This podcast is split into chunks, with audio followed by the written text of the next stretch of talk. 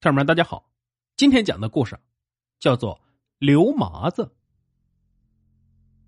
村子以前接连外界的唯一通道是一段很长很长的山岭，山岭又长又陡，两边尽是悬崖峭壁，感觉像是打在两座山之间的一条深深的鞭笞痕迹。山岭原本有个很好听的名字——相送岭。因为两者情谊以岭为证，宋至岭中情谊已深，宋至岭顶那情谊更是非同一般了，颇有点《梁祝》中的十八相送的味道。可是后来这条岭上接二连三的发生了一连串的鬼故事，故这条岭又被称作鬼岭。下面我要讲的这个故事就发生在这里。刘麻子是村里的屠夫，生性胆大。俗话说：“不做亏心事不怕鬼叫门。”可惜这个刘麻子偏偏是做尽了亏心事，仗着自己的哥哥是村长，平时在村子里飞扬跋扈，欺凌妇女，大家呢都是敢怒不敢言。按理说，村民就不该买他的猪肉，可是村里就只有他一个屠夫。而且谁也不敢和他抢饭碗，去做第二个屠夫。平时刘麻子卖的猪肉不是注水，就是缺斤短两，更有甚者是猪瘟死猪、母猪肉。听说哪家的猪瘟了、死了，他定是乐开了花，嬉笑的跑到别人家里去，花三两个钱就把猪给买了，第二天当新鲜猪肉卖。如果遇到不肯卖死猪的，那更好，连钱也省了。别人头天晚上埋，第二天早上他就能把他给挖出来。这不，刘麻子听说邻村张大婶家的猪得了瘟病，今天晚上就要抬去后山埋了。下午收了摊儿，美美的回家睡了一觉。到了晚上，他便收拾好家伙，往香颂岭上走去。天上无半点月色，黑漆漆的，路边杂草丛生。两边的悬崖峭壁上还不时的传来几声乌鸦叫。这虽说生性胆儿大，可乌鸦那空旷的叫声还是让刘麻子心里发毛。加上两边碎石滑落的沙沙声，背后吹来的徐徐凉风，让人感觉身后总有东西跟着。刘麻子心里想着，硬是加快了脚步。好不容易爬上了岭顶，想想时间还早。加上他有些累了，便找了个大些的石头坐下来抽支烟。岭顶风很大，吹得两边灌木哗哗作响，山上碎石沙沙滑的厉害。刘麻子连划了四根火柴都没着。他奶奶的！嘴里骂着，他划燃了第五根火柴，一道闪亮的黄红色火光。在火光的照应下，刘麻子发现面前有一道白色的东西挡着，那道白色随风飘摇，好像是裙子。白裙子，有人？谁？谁？谁在这儿？刘麻子猛地站了起来，握着手电四处打量，两边是黑漆漆的路，前后是高耸的山。路边除了灌木、杂草、石头和自己刚划过的四根火柴棒，什么也没有。妈的，抽颗烟都不得安宁，见鬼了！呸！刘麻子把弄着烟，狠狠的吐了一大口口水，扔掉手中的第五根火柴，又抽出一根。糟了，这已经是他身上最后一支火柴了。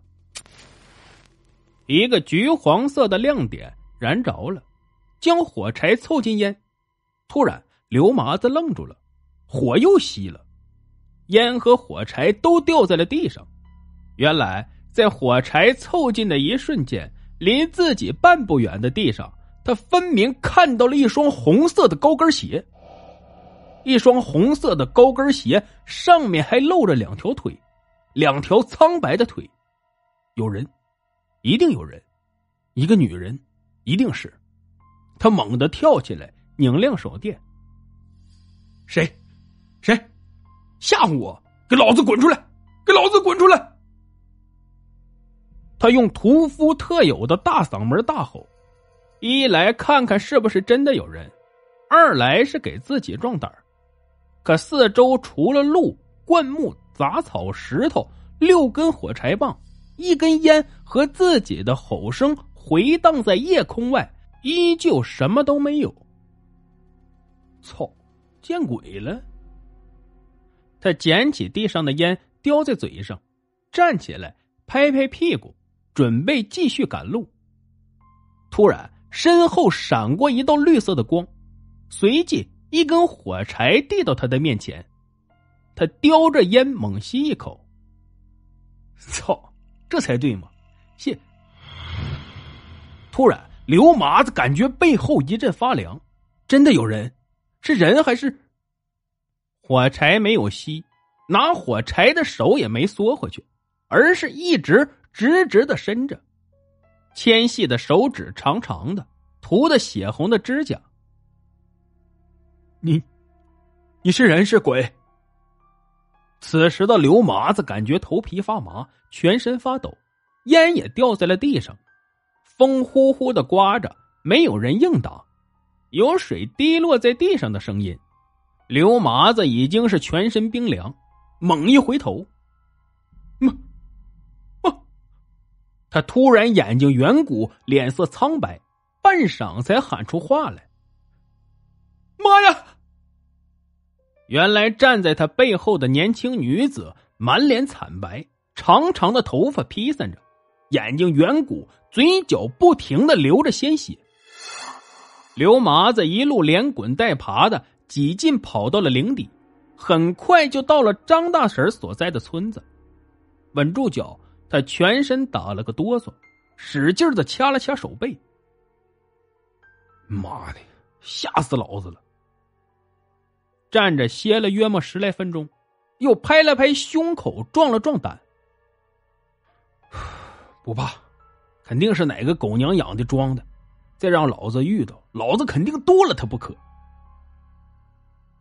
村里还有人家亮着灯，刘麻子左手从背后抽出一把小铲子，右手整了整他那把杀猪刀，然后握着拳头放在嘴边，轻咳了一声，蹑手蹑脚的朝后山走去。